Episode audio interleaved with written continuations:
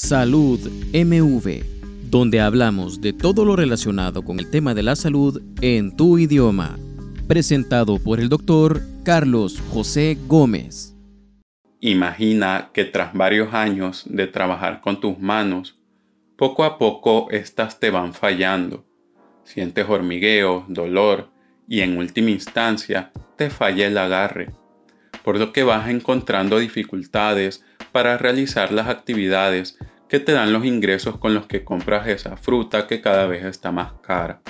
Pues esto es lo que les pasa a trabajadores del sector de la construcción, de la confección, dentistas, entre otros, que se ven afectados por el síndrome del túnel carpiano. El túnel carpiano es un estrecho pasadizo en la muñeca, rodeado de huesos y ligamentos en el lado de la palma de la mano, el síndrome del túnel carpiano es causado por daño sobre el nervio mediano que pasa por este pasadizo. La evidencia fisiológica indica que un aumento de la presión dentro del túnel carpiano causa compresión y tracción del nervio mediano y con el tiempo la alteración de su función.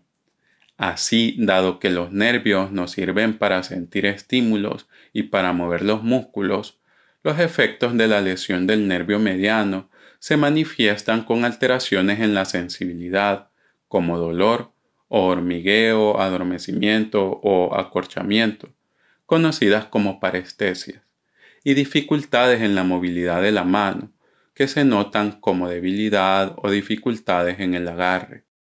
El síndrome del túnel carpiano es la enfermedad por compresión del sistema nervioso periférico más común, que dada la importancia de las manos, puede terminar en una pérdida sustancial de la productividad laboral y de la calidad de vida. Los tratamientos en la práctica clínica pueden variar desde el uso de férulas, medicamentos antiinflamatorios no esteroideos para el dolor, inyecciones de esteroides, hasta tratamientos quirúrgicos. Lamentablemente, no parece haber un tratamiento que les resuelva a todas las personas, y varios estudios han demostrado la efectividad superior del tratamiento quirúrgico en comparación con los otros tratamientos, por lo que es entendible la necesidad de tomar medidas preventivas. Entendiendo cómo se dan los daños en el nervio mediano, es que podemos crearnos una idea de cómo prevenir este problema la propia anatomía de la muñeca, otros problemas de salud y los movimientos repetitivos o sobreexigentes de la mano se combinan para que las personas desarrollen el síndrome del túnel carpiano. Así, la compresión y tracción del nervio mediano puede causar trastornos de la microcirculación intraneural, los pequeños vasos sanguíneos que nutren al nervio lesiones en la vaina de mielina y en el axón, así como alteraciones en los tejidos que los rodean. Estas lesiones conducen a la hinchazón del nervio, que restringiría aún más el movimiento de éste dentro del túnel. Este escenario limita el deslizamiento del nervio durante el movimiento de las extremidades, sometiéndolo a más irritación, al aumento de la presión sobre el tronco nervioso y generando edema, iniciando así un círculo vicioso. A la vez, alteraciones en los tendones que pasan por el túnel también pueden aumentar la presión en este y dar lugar al desarrollo del síndrome del túnel carpiano. Aparte de enfermedades que pueden causar daño directo a los nervios, como la diabetes, enfermedades de las articulaciones como la artritis, y traumas físicos como las fracturas de la muñeca, que son condiciones médicas de las que se pueden propiciar los daños al nervio mediano.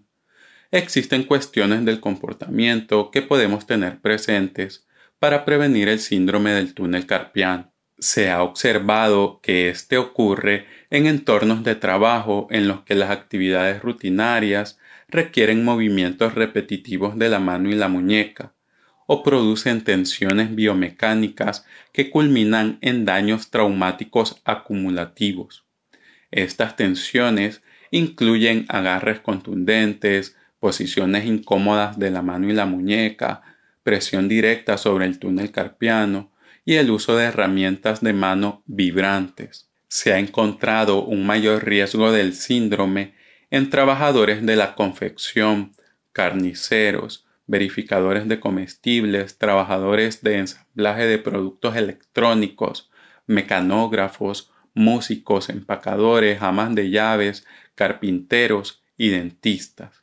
Aparte, particularidades de algunos trabajos manuales, como los procesos de producción justo a tiempo y la falta de cambio en la actividad o de descanso durante el trabajo repetitivo, tienen efectos indirectos sobre el desarrollo del síndrome. Aunque el síndrome del túnel carpiano es una condición multifactorial, los factores de riesgo ocupacionales son particularmente remediables. Sin embargo, dado que la incomodidad es gradual y lenta, pueden ignorarse hasta que hayan llevado a la discapacidad. También hay que tener en cuenta que los efectos adversos del uso excesivo de la computadora sobre el nervio mediano son plausibles.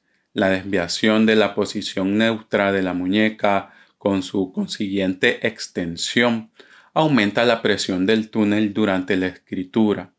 Lo mismo sucede durante el uso del ratón de las computadoras. Sin embargo, la evidencia científica es contradictoria y los efectos no se han establecido como causas directas del síndrome del túnel carpiano. Algunas pruebas sugieren que el uso del ratón y no el uso del teclado puede ser el problema. Sin embargo, no ha habido suficiente evidencia de calidad y consistente para apoyar que el uso excesivo de la computadora es un factor de riesgo para el síndrome del túnel carpiano aunque puede causar una forma diferente de dolor en la mano. Lastimosamente, no existen estrategias comprobadas para prevenir el síndrome del túnel carpiano, pero puedes minimizar el estrés en las manos y las muñecas con diferentes métodos. Si tu trabajo involucra una caja registradora o el uso de algún tipo de teclado, presiona las teclas suavemente. Para una escritura a mano prolongada, usa un bolígrafo con una superficie de agarre suave y de gran tamaño. Evita mantener doblada la muñeca hacia arriba o hacia abajo por mucho tiempo. Una posición media relajada es lo mejor. Mantener el teclado a la altura del codo o ligeramente más abajo puede ayudar a esto. Asegúrate de que el ratón de tu computadora sea cómodo y no interrumpa la posición neutra de la muñeca. Para esto últimamente han estado saliendo ratones ergonómicos. Estira y dobla suavemente las manos y las muñecas periódicamente. Alterna tareas cuando sea posible. Esto es especialmente importante si utilizas equipos que vibran o que requieren que ejerzas una gran cantidad de fuerza incluso unos pocos minutos cada hora, pueden marcar la diferencia. La postura incorrecta hace rodar los hombros hacia adelante, acortando los músculos del cuello y los hombros y comprimiendo los nervios del cuello. Esto puede afectar las muñecas, los dedos y las manos. Es más probable que desarrolles dolor y rigidez en las manos si trabajas en un ambiente frío. Si no puedes controlar la temperatura en el trabajo, ponte guantes que mantengan las manos y las muñecas calientes. Si te quedaste hasta este punto, quiero hablarte de una forma práctica con la que puedes hacerte una idea si el dolor, el hormigueo o la debilidad que puedas sentir en tus manos se debe al síndrome del túnel carpiano. Primero, junta ambos dorsos de la mano, flexionando las muñecas enfrente tuyo por un minuto. Si al hacer esto se presentan los síntomas característicos del síndrome del túnel carpiano, es posible que sea la causa de tus males. Recuerda que esto no sustituye la evaluación detallada por un profesional de la salud. Si te ha gustado esta información, sígueme para no perderte de mis publicaciones. Si quieres información más detallada, te dejo el enlace en la descripción. Estoy agradecido de poder contribuir a que la información en salud sea de libre acceso en Internet.